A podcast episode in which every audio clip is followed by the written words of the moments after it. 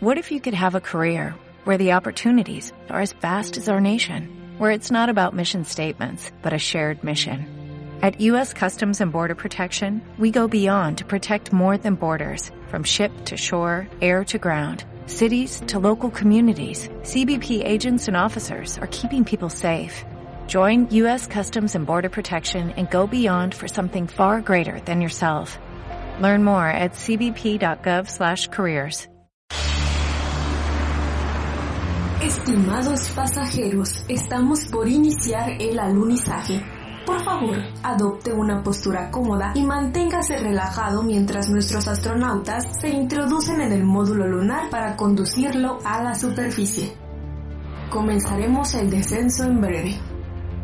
La nave está posicionándose correctamente. Prepárese para la descompresión el descanso, el anime, la buena charla y mucha música. Suba el volumen, inicia la experiencia de la choza lunar. Diviértase.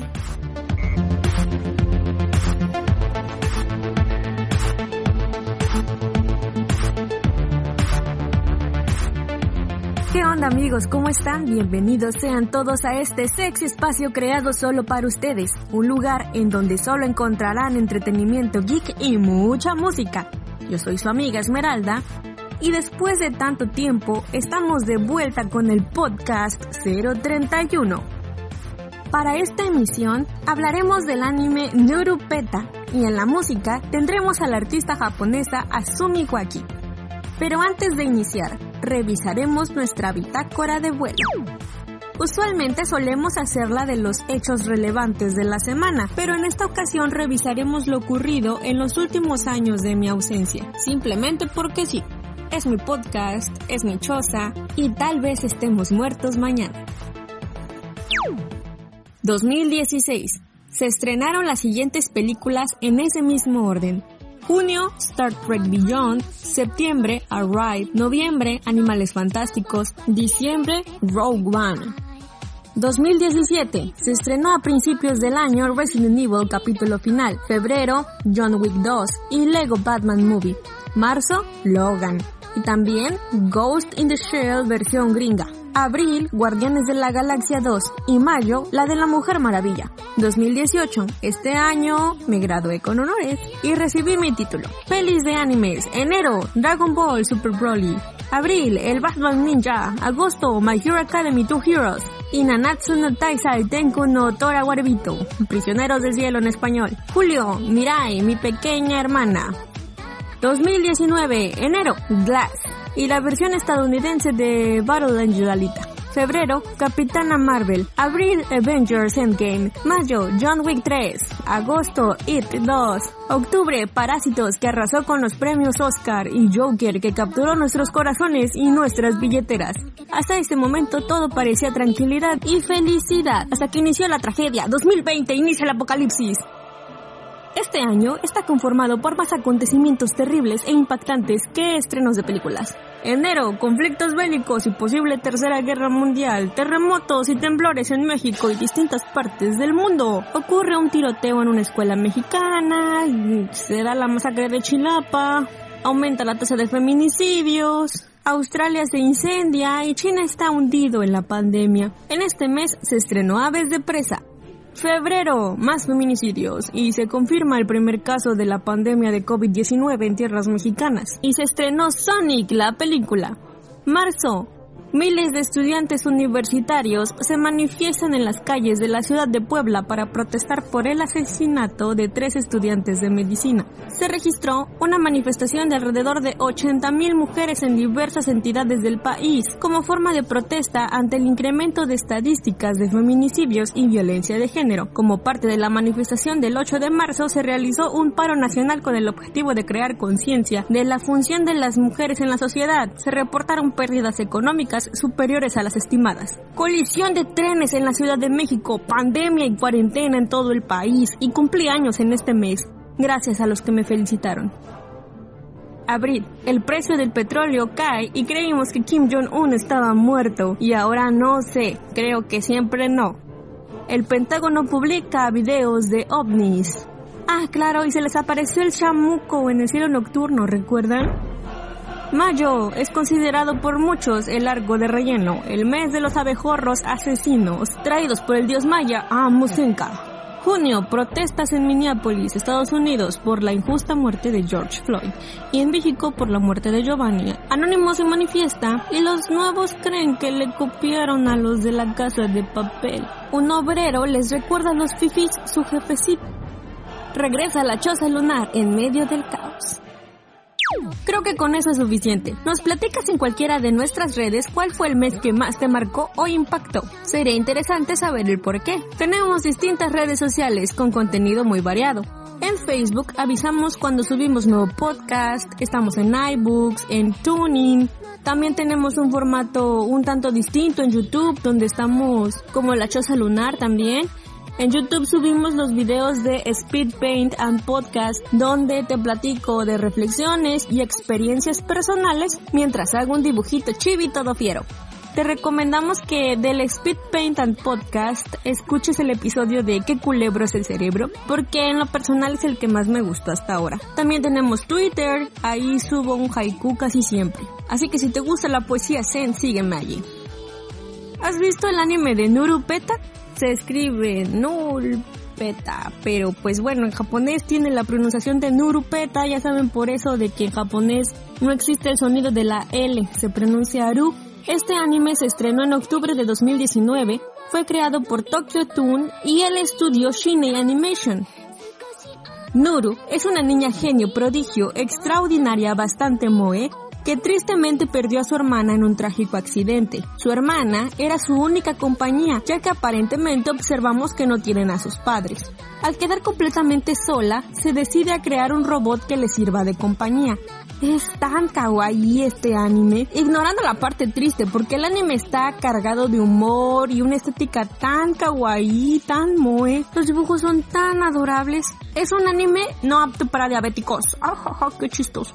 Y si lo ve, cuide su azúcar porque está lleno de pura dulzura. Este anime primero me entró por los ojos, me encantó el diseño de los personajes tan bonito. Enseguida les platico más sobre este anime y su historia. Primero escucharemos algo de Asumi Waki. Ella es la seiyuu de la protagonista de este anime y la cantante del opening. Asumi Waki debutó en 2015 interpretando el papel de Sanai Takagiri en el videojuego The Idol Master Cinderella Girls. Resulta que ella desde muy joven había estado interesada en el anime. Inicialmente soñó con convertirse en una zafata. Ella continuó persiguiendo este sueño después de ingresar a la escuela secundaria, se dio por vencida durante sus estudios de la escuela secundaria porque pues sentía que sus habilidades en el idioma inglés eran inadecuadas. Así que yo supongo, tal vez lo hablaba con ese acento japonés tan característico.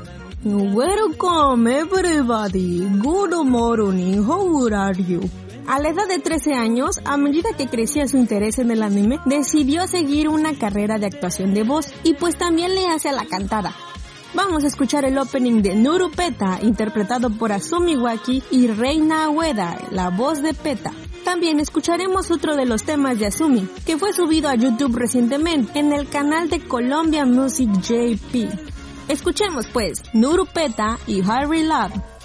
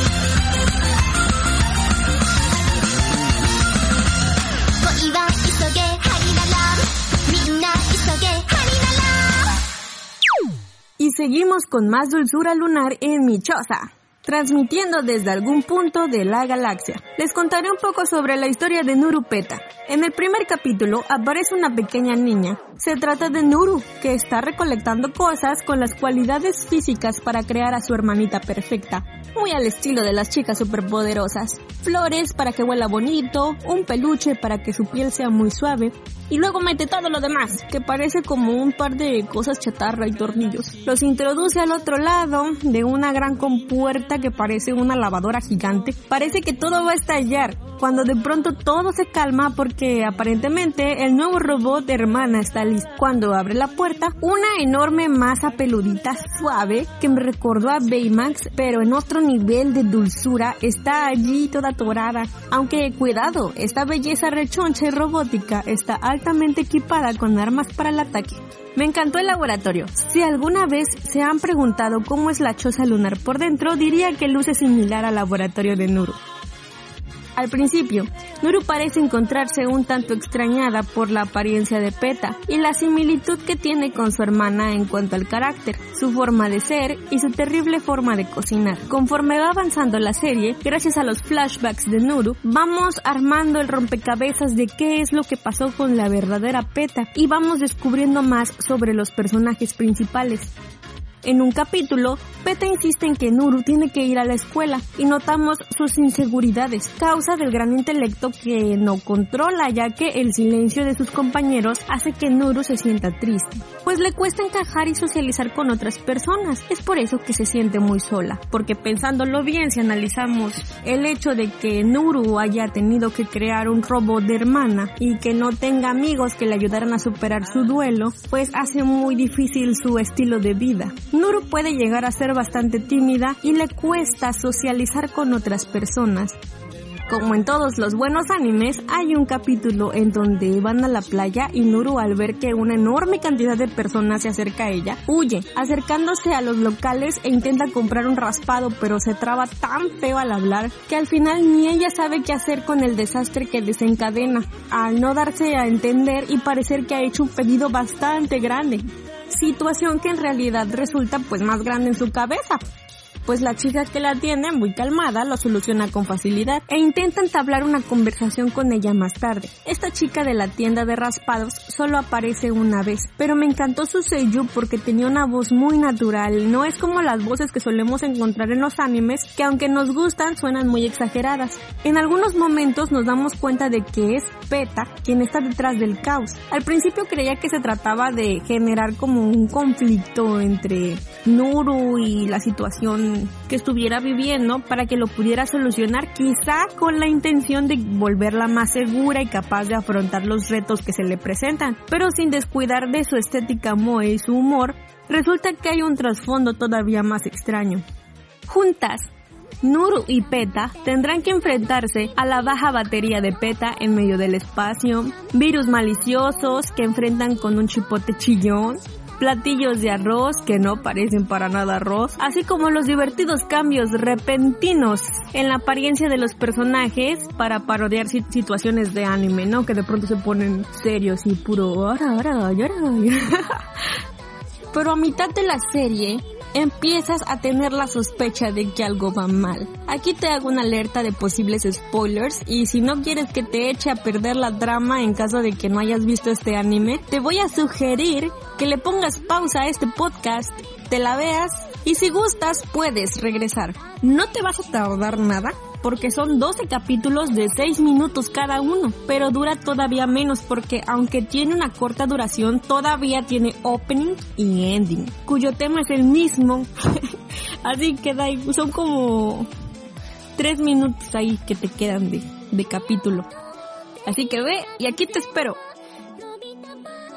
Y bien, en el capítulo de la playa, la gente tiene un glitch. Y esa es la primera cosa rara. Este glitch vuelve a aparecer más tarde en la escuela cuando los bugs aparecen. Todo se buguea y es cuando me puse a pensar, bueno, ¿es que acaso todo se trata de una simulación? ¿Es Nuru la que está muerta? Conforme va avanzando, te vas dando cuenta de que en realidad solo han aparecido tres personajes, Nuru, Y la chica de los raspados. Ningún otro personaje se ha definido, aparte de las criaturas como animales de la sabana, cuando Nuru vuela en su jetpack y los bugs contra los que pelean.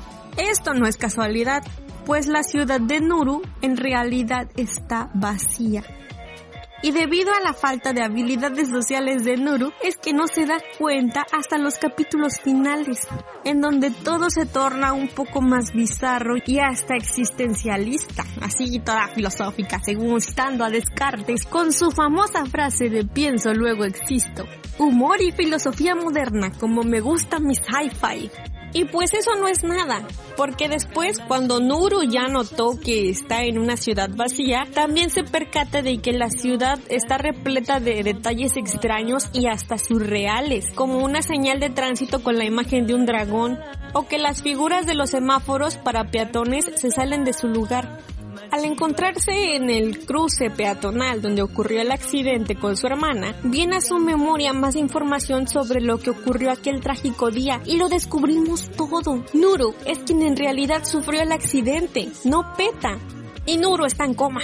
Peta generó toda esta simulación a modo de estímulo terapéutico porque Nuru está dormida en el hospital, no ha logrado salir del coma y ¡pum! despierta pero descuiden, aún posee sus piernas completas. Y Peta es una verdadera genio prodigio. El final resulta muy bonito y adorable, tal y como se esperaba, eso sí. Todo el desarrollo sí logró sorprenderme, emocionarme y sacarme muchas sonrisas y una que otra carcajada. Algo que se menciona al final es la historia de Urashima Taro. Nunca antes había escuchado sobre esto. Investigando resulta que se trata de una antigua leyenda japonesa cuyos registros datan alrededor del siglo 8 por ahí. No, no me lo tomen como completa palabra final porque me parece que hay diferentes registros. Encontré la leyenda en academiamexicanajaponesa.com.mx y con gusto se las quiero compartir.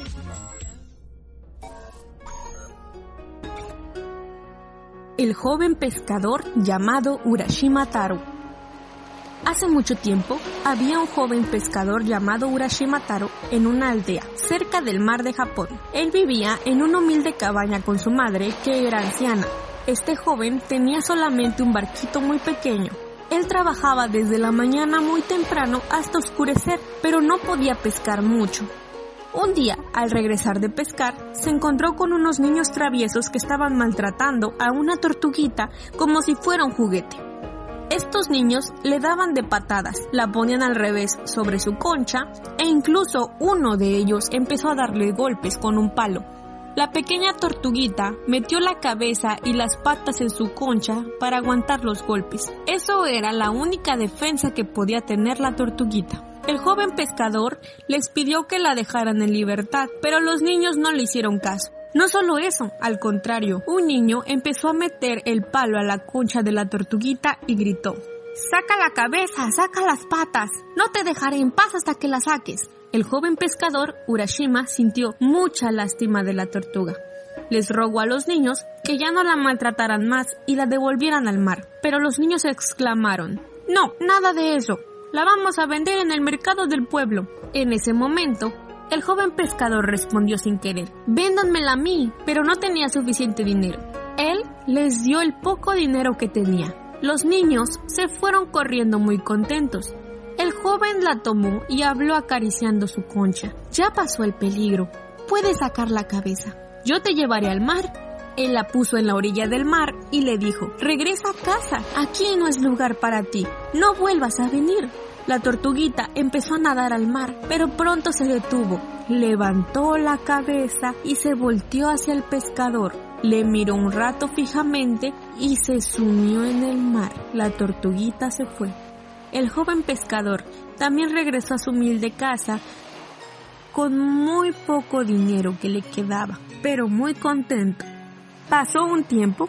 Un día el joven estaba pescando en su barquito como siempre. Él echaba su caña al mar y la recogía esperando pescar unos peces. De repente notó algo muy pesado en esta. Al subirla, escuchó una voz que llamaba el nombre Urashima. Urashima. Le extrañó mucho porque no había nadie más que él en su pequeño barco. Él creyó que era solo su imaginación, pero no era. ¡Qué sorpresa! Era una tortuga gigante que estaba jalando de la red. Urashima no podía creer lo que estaba pasando. Le preguntó, ¿puedes hablar? ¿Cómo sabes mi nombre? La tortuga gigante respondió, no puedes reconocerme, ¿verdad? Yo soy la tortuguita que usted salvó de las manos de los niños traviesos. Ahora yo soy una tortuga grande, gracias a usted. Al escuchar esto, Urashima se sintió muy satisfecho. La tortuga grande continuó. Lo estaba buscando para invitarlo adentro del mar a donde yo vivo. Venga conmigo, por favor. Urashima contestó inmediatamente. Gracias, pero yo no puedo ir porque me voy a ahogar. Enseguida les sigo contando lo que pasó con Urashima. Vamos a escuchar otra canción en la que participa Sumiwaki. En 2017 interpretó el papel de Maika Sakura no Miya, el personaje principal de la serie de anime Blend. Ella y sus coprotagonistas Akarikito y Ansu Haruno interpretaron el tema de apertura del programa Bon Appetit y el tema final de Tarame na Mainasu Topurasu ni Okeru Burendoko. Sí, todo esto. Bajo el nombre de Burend A. Vamos a escuchar.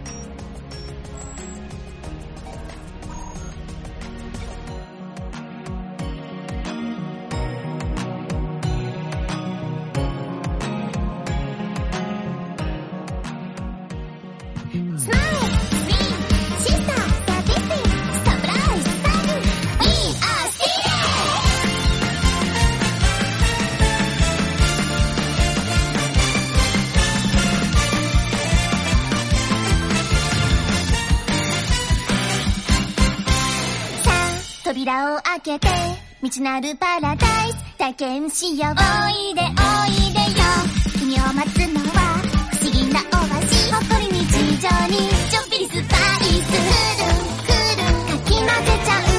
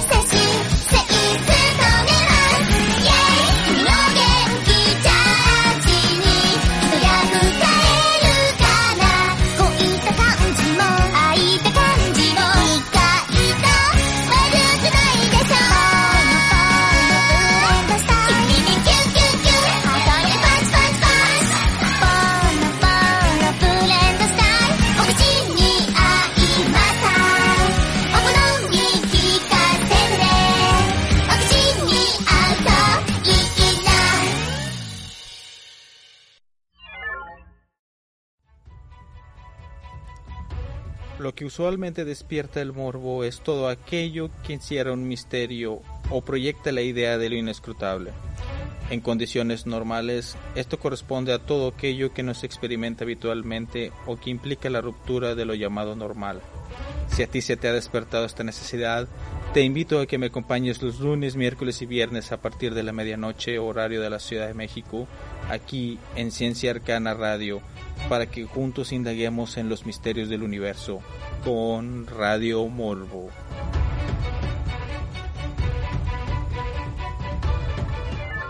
La Calavera. Todos los sábados a las 10 de la noche, hora del centro de México, aquí en Ciencia Arcana Radio.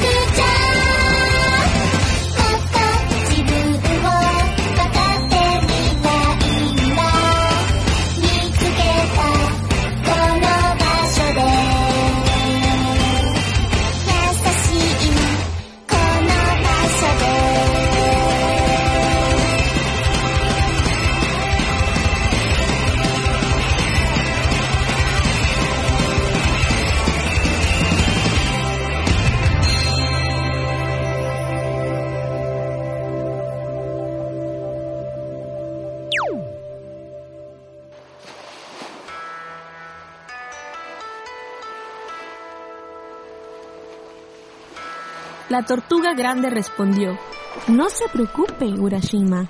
Suba a mi espalda y sujétese de mi caparazón. Lo llevaré a donde yo vivo sin problema. Urashima sentía confianza en ella y decidió hacer lo que ella dijo. Cuando él montó a su espalda, la tortuga dijo, Cierre los ojos hasta que yo le diga que abra. Urashima cerró los ojos. La tortuga se sumió en el mar. Urashima sentía el agua en su cara como un viento agradable. La corriente del mar soplaba sus oídos como una canción. Un tiempo después, la tortuga le avisó, pronto llegaremos, ya puedo abrir los ojos. Cuando abrió los ojos, Urashima se encontraba en un mundo que nunca antes había visto. Había corales del color blanco y rojo como plantas. Hojas verdes y largas se oreaban por la corriente del mar. Entre ellos, los peces de muchos colores nadaban como si fueran un baile. Poco después se apareció un palacio en el fondo del paisaje. El amplio techo del palacio brillaba por las piedras preciosas. Las infinitas columnas redondas eran del coral rojo. La tortuga le dijo, ya hemos llegado. Puedes bajar a la tierra y camina hacia el palacio. Urashima se dirigía a la entrada del palacio como si estuviera soñando. Cuando llegó a la puerta, esta se abrió sola y apareció una princesa muy hermosa. La princesa dijo con la voz tierna a Urashima, me alegro mucho de tenerla aquí. Le invito a pasar al palacio. Ella le llevó al interior. Ahí se encontraba una sala amplia con cuatro ventanas grandes. Ella se acercó a la primera y la abrió. Por la ventana se veía un paisaje de la primavera llena de flores. La segunda ventana era del verano. Las hojas verdes de los árboles brillaban por el sol. La tercera era del otoño. Los colores de las hojas se habían cambiado a rojo y amarillo. La cuarta ventana era el invierno. Por la ventana se observaba una escena totalmente blanca. Los árboles y las montañas estaban cubiertas de nieve. Encima de las montañas lejanas caía la nieve como los finos pétalos blancos. Urashima le dijo, Esto debe ser un sueño. La princesa respondió, No es un sueño, usted está en el mundo eterno. La princesa continuó, Tengo una sorpresa para usted. Y dirigió a Urashima al salón que sigue. Ahí estaba puesto un enorme banquete para él. Todos los platillos eran deliciosos. Nunca antes Urashima había probado estos platillos. Mientras él los disfrutaba, peces de muchos colores se pasaban frente de él. También los pulpos y los cangrejos, junto con los otros habitantes del mar, bailaron y cantaron con música encantadora. La princesa le dijo, aquí es el paraíso. Usted puede vivir muy feliz para siempre. Le ruego que se quede conmigo, por favor. Urashima pasó unos días muy feliz. Paseaba con ella por el jardín del mar en donde se encontraban las conchas, los corales brillantes, las plantas verdes y los peces coloridos. Cada día los recuerdos de la vida de su tierra se estaban alejando de su mente. Pero una noche, en su sueño, se vio a él mismo pescando en su pequeño barco. A lo lejos se observaba su pueblito y su humilde casa. En la casa, su madre anciana estaba preparando una modesta cena para él. Él extrañaba la tierra en donde vivía. Cuando se despertó, él ya había decidido regresar al pueblito. Le avisó a la princesa. Ella se puso muy triste por escucharlo. Le rogó que se quedara unos días más. Pero, al saber la firme decisión de Urashima, la aceptó finalmente. Ella le pidió que esperara solo un momento porque quería darle algo muy importante y se dirigió al fondo del palacio. La princesa regresó con una hermosa cajita. Ella dijo, esta cajita es sumamente importante para mí. Yo deseaba que esta estuviera aquí para siempre, pero su decisión de regresar a la tierra es muy fuerte. Para estar en la tierra necesita tener esta cajita. Llévela con usted. Esta le pertenece, pero nunca debe abrirla. Al darla a Urashima, ella repitió, nunca abra la cajita, por favor. Y lo miró fijamente en la profunda tristeza. Urashima se despidió de ella y se montó a la espalda de la tortuga. La tortuga lo llevó hasta la orilla y se regresó dentro del mar. Urashima se encaminó hacia el pueblito. Cuando el pescador llegó, se quedó sorprendido de ver que su aldea estaba tan cambiada. El sencillo pueblito se había convertido en un lugar muy concurrido. El paisaje era totalmente diferente al de antes cuando él vivía. Hasta la manera de hablar de la gente era diferente. Urashima se sintió perdido en un mundo desconocido. Urashima preguntó persona tras persona sobre él. ¿No se acuerda de mí? ¿No ha escuchado mi nombre, Urashima? Nadie se acordaba ni sabía nada de él. Él seguía preguntándole a cualquier gente desesperadamente, pero ninguna persona se acordó de él. Por último, se encontró con un señor muy anciano. Urashima lo preguntó de nuevo. El señor anciano lo observó por un buen momento y le contestó. Yo no le había visto nunca, pero he oído su nombre, Urashima.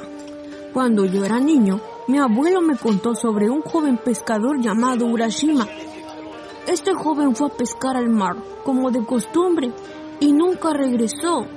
Él desapareció para siempre, pero eso ocurrió hace más de 100 años. Al escucharlo, Urashima se quedó confundido y muy desesperado, porque él pasó solo unos días nada más dentro del mar. Urashima le preguntó de nuevo sobre su madre anciana. El señor le respondió, se decía que se murió de la tristeza. Su tumba se encuentra en donde estaba su casa. Urashima se dirigió al lugar donde indicó el señor anciano. Ahí había una pequeña tumba de su madre. Increíblemente, al lado de su tumba se encontró la tumba de Urashima. Él ya no podía estar parado y se arrodilló enfrente de las dos tumbas. No dejaba de llorar. Él sintió una soledad profunda y una tristeza eterna. Pasó largo tiempo sin moverse. Entonces se dio cuenta de que la cajita que le dio la princesa era lo único que le quedaba. Esa era la única cosa que pertenecía a él. Decidió abrirla. En ese momento salió un humo blanco de la caja y lo envolvió. De repente, él se convirtió en un viejo canoso y de larga barba blanca. Urashima ya era un anciano, mucho más viejo que el señor anciano que le contó sobre el joven pescador desaparecido. Esa fue la leyenda de Urashima Taro. Seguro existen algunas variaciones. Algunos en YouTube lo ven como un viajero en el tiempo. Nuru, al despertar en coma, menciona que había pasado mucho tiempo dormida e incluso ahora estaba un poco más alta. Su hermana creó un ambiente virtual para generar una especie de rehabilitación mental y no se sintiera como Urashima Taro perdida en nuestro mundo real. Gracias por haber escuchado La Choza Lunar. No olviden seguir sintonizando estas ondas espaciales.